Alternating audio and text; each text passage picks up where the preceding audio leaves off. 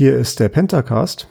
Ich bin mal wieder ganz allein im Studium. Das wird jetzt hier vielleicht genauso wie die vorletzte Folge so ein bisschen wieder meine private Soapbox. Äh, denn heute gerade, nee, nicht gestern, hatte mich die Nachricht erreicht, dass die erste Person aus meinem Familienkreis gegen das Coronavirus geimpft ist. Also offenbar mit einem dieser modernen mRNA-Impfstoffe. Und es gibt ja allgemeine Skepsis dagegen gegen diese Impfstoffe, dass es alles zu schnell geht und äh, was wollen sie uns da spritzen und äh, ist ja völlig ungetestet, man weiß nicht, was Nebenwirkungen angeht. Nee, ich werde jetzt nicht alle Argumente wiederholen. Äh, ihr werdet sicherlich äh, sehr schnell sehen, welche Position ich zu dem Thema einnehme, wenn ich jetzt hier ins Reden reinkomme. Ich wollte ein paar Punkte mal rausstellen und hinzufügen zur Debatte aufgrund dessen, dass ich heute ein Gespräch hatte mit einem Bekannten, äh, auch zu diesem Thema, und der hatte einige Argumente gebracht, die ich sehr interessant fand, äh, auf die ich in unserem Gespräch dort äh, eingegangen war. Und ich möchte einfach nicht, dass die in einem einsamen Chatverlauf irgendwo versauern. Und äh, fasst jetzt mal diese Form hier. Ich hoffe, ich, ich werde jetzt mal ansagen, ich bleibe unter zehn Minuten. Da, einfach nur, damit ihr lachen könnt, weil ihr ja jetzt schon sehen könnt, wie lang das Ding hier ist. Und wahrscheinlich werde ich es nicht schaffen, aber schauen wir mal. Ähm, Im Wesentlichen sind es auch nur zwei Argumente. Und die werde ich mal, darauf werde ich mal ein bisschen reagieren. Und ich habe es ein bisschen paraphrasiert. Ähm, ich werde es, es spielt auch keine Rolle, wer es letztendlich ist. Es geht ja um das äh, tatsächliche Argument. Das erste Argument ist, wenn wir uns gegen alle möglichen Gefahren impfen lassen, dann findet doch keine natürliche Evolution mehr statt. So, und da habe ich drei, im Prinzip drei Erwiderungen. Ähm, die eine Sache ist, wir machen Impfungen ja eh nur gegen Dinge, die gefährlich sind. Also es ist ja nicht so, dass wir uns gegen alle Keime auf der Welt irgendwie impfen. Ne? Also es ist, so ist es ja nicht. Wir werden täglich mit hunderten von verschiedenen Keimen konfrontiert, einfach dadurch, dass wir irgendwie aufstehen, dass wir irgendwie mit den Händen irgendwelche Dinge anfassen, äh, zum Beispiel vorhin habe ich Erdbeeren gegessen, ne? ist übrigens sehr, sehr gesund. Äh, dunkle Früchte sind eine gute Sache. Äh, also äh, ich habe so ein paar Erdbeeren gegessen und äh, die habe ich halt gegessen. Ne? Das heißt, da wird sicher irgendwas an der Außenseite dran gewesen sein. Ich werde sicher ein paar Dutzend verschiedene Keime mitgegessen haben an der Stelle. Und äh, das ist ja normal. Ne? Dafür ist das Immunsystem da. Das äh, trainiert das Ganze auch ein bisschen äh, wir haben immer dieses natürlich das Thema, dass äh, Allergien daher stammen, dass unser Immunsystem ein bisschen unterfordert ist und dann halt sich irgendwelche anderen Ziele sucht. Das hängt weniger mit Impfung zusammen und mehr mit Hygiene. Also einfach, dass wir halt alles abwischen, was auch keine schlechte Sache ist, ne? Aber äh, unser Immunsystem ist halt darauf ausgelegt, mit ein paar Keimen konfrontiert zu werden. Und äh, vieles davon kriegen wir halt äh, einfach mit, dadurch, dass wir irgendwie, ja, dass wir halt mal eine Oberfläche haben, die nicht besonders sauber ist, dass wir irgendwie unsere Finger haben und uns dann vielleicht auch mal ins Gesicht fassen, äh, wenn vielleicht gerade keine Maske im Gesicht ist und das irgendwie möglich ist. Und dadurch wird man halt ganz normal natürlich mit Keimen konfrontiert äh, keine schlechte Sache. Und diese Dinge, gegen die wir Impfung machen, das ist dann vielleicht, lass es ein Prozent sein. Es ist wahrscheinlich sogar deutlich weniger als das. Und wir machen die Impfung halt gegen die Dinge, die gefährlich sind, weil warum sollten wir uns gegen so ein harmloses Erkältungsvirus irgendwie äh, äh, impfen lassen? Ne? Das macht ja keiner. Wenn man eine Erkältung bekommt, ja, dann läuft halt mal drei Tage die Nase und dann ist das Thema wieder durch. Ne? Und dann ist man wieder für ein paar Wochen immun, solange wie diese Antikörper übrig bleiben. Ähm, ich bleibe nochmal bei diesem Argument. Wenn wir uns ich zitiere es nochmal, wenn wir uns gegen alle möglichen Gefahren impfen lassen, dann findet keine natürliche Evolution mehr statt. Und ich fand dieses Wort Evolution besonders interessant. Denn Evolution, also wir verstehen ja darunter genetische Evolution. Ne? Unsere DNA ändert sich, äh, durch irgendwelche Zufälle passierender Kopierfehler oder irgendwelche äußeren Einflüsse führen dazu, dass sich ein paar bestimmte Buchstaben in der DNA umändern. Und dann können wir dadurch irgendwie neue Merkmale oder Verhalten oder was auch immer ausprägen. Und es überleben ja diejenigen Merkmale, die einem einen Vorteil verschaffen. Und dadurch führt das halt dazu, dass dieser gesamte Prozess letztendlich dazu dient, in Anführungszeichen, es, es, es hat natürlich keinen Gedanken oder sowas, aber es führt dazu, dass wir irgendwie Vorteile einsammeln und uns besser an unsere Welt anpassen. Und das ist das Ziel von Evolution. Ne? Das Problem ist jetzt aber, äh, die Viren sind darin besser als wir. Wir haben eine Generationszeit von 20 Jahren. Das Virus von ein paar Stunden oder vielleicht sogar nur Minuten. Ne? Das ist, es muss ja nur von der einen Zelle in die nächste hüpfen und schon entsteht die nächste Generation und es gibt wieder die Möglichkeit für Evolution. Und äh, wenn wir uns alleine auf unsere Evolution vertrauen würden, um Viren zu äh, besiegen, das wäre absolut aussichtslos. Da wäre die Menschheit schon zehnmal ausgerottet worden, wahrscheinlich eher hunderttausendmal. Äh, deswegen hat uns die Evolution einen Vorteil verschafft, wie es ja ihre Aufgabe ist, nämlich unser Immunsystem. Ne, das Immunsystem kann sich anpassen, auch an Viren, die neu sind. Also die Leute, die jetzt das neue Coronavirus bekommen, die äh, werden ja doch zu den allermeisten Teilen überleben, weil eben das Immunsystem in der Lage ist, sich in solche Dinge kurzfristig anzupassen, ohne auf die Genetik warten zu müssen. Und die genetische Evolution hat uns noch einen anderen Vorteil verschafft, nämlich Kultur. Dass wir Kultur entwickelt haben, ist ja letztendlich auch dadurch gekommen, dass es mal vorteilhaft war für uns, dass wir uns in Gruppen zusammenfinden, dass wir größere Gehirne entwickeln. Ich überspringe jetzt sehr viele Teile dabei. Äh, man, man kann sich ja die entsprechenden Dokumentationen im Fernsehen angucken zu äh, der frühmenschlichen Entwicklung, wie sich äh, diese ganzen Merkmale entwickelt haben, was wir heute als Menschlichkeit, äh, als, als menschliche Eigenschaften ansehen. Äh, das ist ja uns alles durch genetische Evolution gegeben.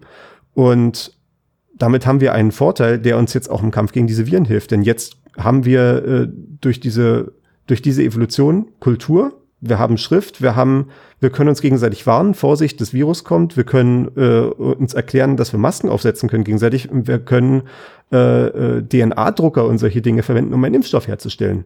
Und ja, RNA-Impfstoffe kommen aus einem DNA-Drucker, das heißt nicht, dass im RNA-Impfstoff DNA drin ist. Das ist nur ein Prozessschritt zwischendurch, das nur am Rande.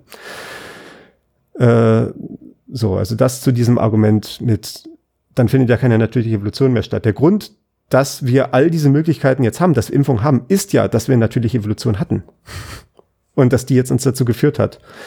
Und ich werde diese 10-Minuten-Marke so reißen, oh mein Gott. naja. Das zweite Argument, und ich paraphrasiere wiederum, Windpockenimpfungen sind für mich ja schon total übertrieben, da nimmt der Mensch viel zu Einfluss auf die Natur. Also ich hatte ja die, Impf äh, die Windpocken damals und äh, rückblickend hätte ich lieber die Impfung gehabt. Äh, da hätte ich irgendwie zwei Wochen meines Lebens äh, zurückbekommen können, äh, die ich stattdessen äh, fiebernd und schwitzend im Bett verbracht habe, aber sei es drum. Ähm, ja, dieser, dieser Begriff Natur, das ist die Sache, wo ich mich wieder dran aufgehangen habe. Äh, da hatte ich eine Neu Dokumentation neulich gesehen bei, ich glaube, bei ZDF Info äh, zum deutschen Wald. Ne, schöne Bilder, alles, ne? Schön, schönes Programm so für Abend, den Abend ausklingen zu lassen. Und da wurde aber ein Winkel gemacht, den ich so nie wirklich bewusst äh, realisiert hatte. Äh, und zwar, dass diese Idealisierung der Natur, die wir heute in unserer Kultur vorfinden, eigentlich eine relativ neue Sache ist. Und die ist erst etwa seit Beginn des 19. Jahrhunderts äh, äh, mehrheitsfähig geworden. Und zwar ungefähr seit dem Zeitpunkt, als die Menschen nicht mehr die ganze Zeit mit der Natur leben mussten, mehrheitlich. Als immer mehr Menschen in Städte zogen und von dieser Natur weg waren. Ne? Plötzlich wurde die Natur idealisiert. Man hat sich irgendwie noch so kollektiv dran erinnert. In der kollektiven Erinnerung war es so drin und dann haben Leute halt angefangen, gezielt in den Wald zu gehen. Was äh, noch vor noch ein paar Jahrhunderte vorher undenkbar gewesen war. Vergleiche Grimms Märchen. Bei Grimms Märchen ist der Wald gefährlich und wie gefährlich der ist. Ne? Und äh, uns fehlt vielleicht heute so ein bisschen die persönliche Erfahrung, dass die Natur äh, nicht nur schön ist, sondern auch grausam. Ne, ich will nicht in Frage stellen, dass der Wald ne, ein Ort ist, wo man hingehen soll. Ne? Auf jeden Fall. Es hat äh, äh, physiologisch positive Effekte, wenn man im Wald ist und dort die Atmosphäre aufnimmt, äh, äh, äh, sowohl psychisch als auch physisch. Aber Natur heißt halt auch gefressen, äh, fressen und gefressen werden. Ne? Zum Beispiel als 1955 in den USA der erste Impfstoff gegen Polio, also gegen die Kinderlähmung, zugelassen wurde, läuteten im ganzen Land die Kirchenglocken. Ne, damals gab es in jedem Viertel jemanden, der von Polio gezeichnet war. Äh, wenn ihr das nicht kennt, äh, was wahrscheinlich ist, weil die Krankheit ist in Europa seit, seit ein paar Jahrzehnten ausgerottet im Prinzip. Falls ihr das nicht kennt, guckt euch mal bei Wikipedia die Bilder an. Ist aber nichts für leichte Nerven. Äh, das war halt damals im Stadtbild einfach vorhanden, dass es halt solche Leute gegeben hat. Und jeder wusste halt sofort, als diese Nachricht kam, ein Impfstoff gegen Polio, dass das eine völlig offensichtlich positive Sache ist selbst wenn das Ding ein paar Nebenwirkungen hat. Und ja, der Impfstoff gegen Polio hatte Nebenwirkungen. Das war am Anfang äh, ein Impfstoff mit abgeschwächten Lebendviren. Der hat auch manchmal zu einer Infektion geführt. Das äh, war eine Nebenwirkung, die hat man in Kauf genommen, weil die Wirkung so überwältigend viel besser war. Es war im Prinzip das, was heute auch wieder gesagt wird, ne? wenn du die Impfung nicht magst, ja, probier das Virus. Und ich komme noch auf dieses Wort Natur zurück. Ne? Wie gesagt, das Argument war, bei Impfungen nimmt der Mensch nur viel zu viel Einfluss auf die Natur. Äh, diese Vorstellung, die wir von Natur haben, ist ja auch so ein bisschen verzerrt, weil wir ja im Prinzip eine rohe Natur nie erlebt haben. Ne? Den deutschen Urwald zum Beispiel, das ist eine Sache, die gibt's einfach gar nicht mehr seit über 5000 Jahren oder so. Äh, und auch was wir mit Krankheiten gucken. Die meisten gefährlichen Krankheiten, die wir heute sehen, sind äh, sogenannte Zoonosen. Also Zoo ist ja quasi äh, alles, was mit Tieren zu tun hat, als, als Wortteil. Und das heißt, das ist eine Krankheit, die ursprünglich von Tieren auf uns übertragen wurde.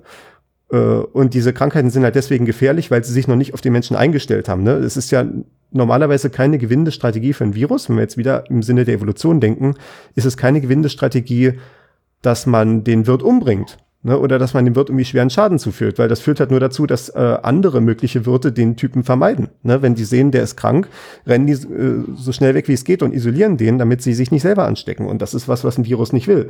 Die erfolgreichsten Viren überhaupt sind Erkältungsviren. Ne, die laufen völlig harmlos durch unsere Gesellschaft durch. Ne? Wir, wir haben mal kurz eine laufende Nase für zwei Tage, ist das Thema wieder durch. Und das Virus konnte sich halt schön verbreiten.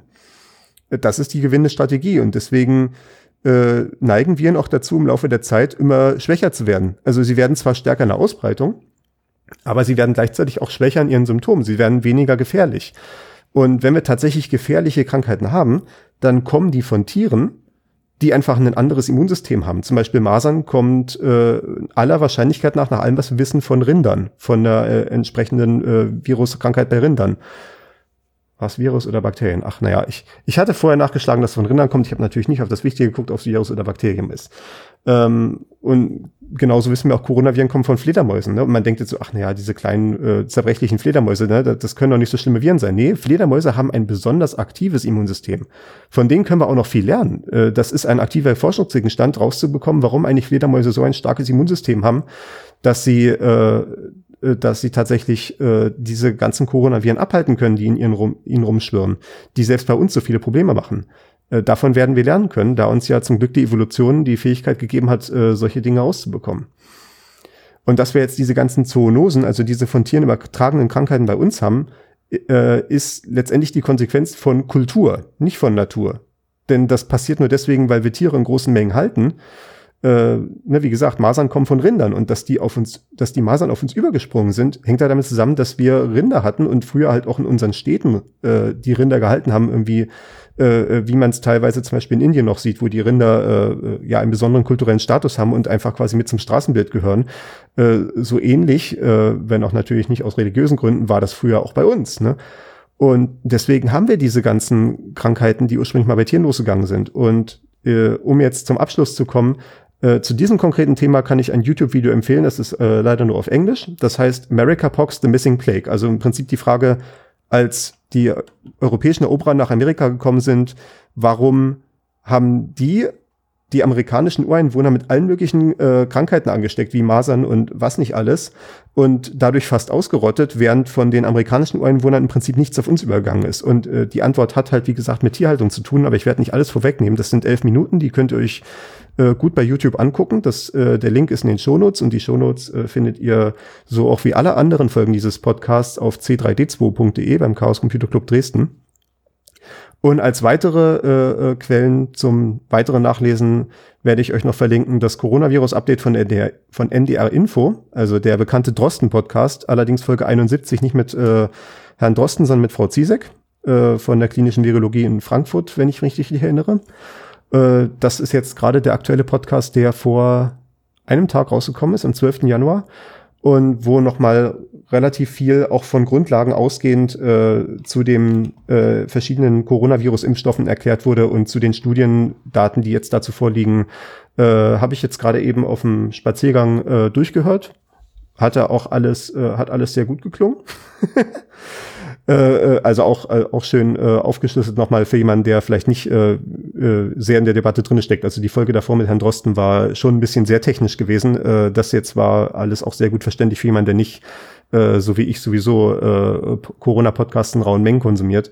Und eine andere Sache, die ich empfehlen kann, ist ein Artikel, äh, laut der Angabe auf der Webseite dort etwa 17 Minuten Lesezeit, aber gut, kommt natürlich mal auf den Einzelnen an, wo der BioNTech-Impfstoff Buchstabe für Buchstabe auseinandergenommen wird. Also das ist ja ein mRNA-Impfstoff, das heißt, das ist ja äh, letztendlich ein wie wie ein Computerprogramm ist äh, ein Programm, was halt für die Maschinerie in der Zelle dient, um Proteine herzustellen, diese diese Teilproteine des Virus, die dann die Immunreaktion hervorrufen. Und in diesem Artikel wird im Prinzip die dieser Impfstoff genommen, quasi die Textform davon, welche äh, Basen da drinne stecken in dieser mRNA und es wird einfach Teil für Teil erklärt, was macht welcher Teil, warum ist das so und ich fand das absolut faszinierend, dass man auf einer derartigen Ebene ähm, äh, relativ gut verständlich dieses Virus tatsächlich erklären kann. Man kann wirklich sehen, diese 30 Jahre Erfahrung, die wir mit dieser mRNA-Technologie haben, die jetzt äh, erstmals auch wirklich für einen Impfstoff verwendet wird.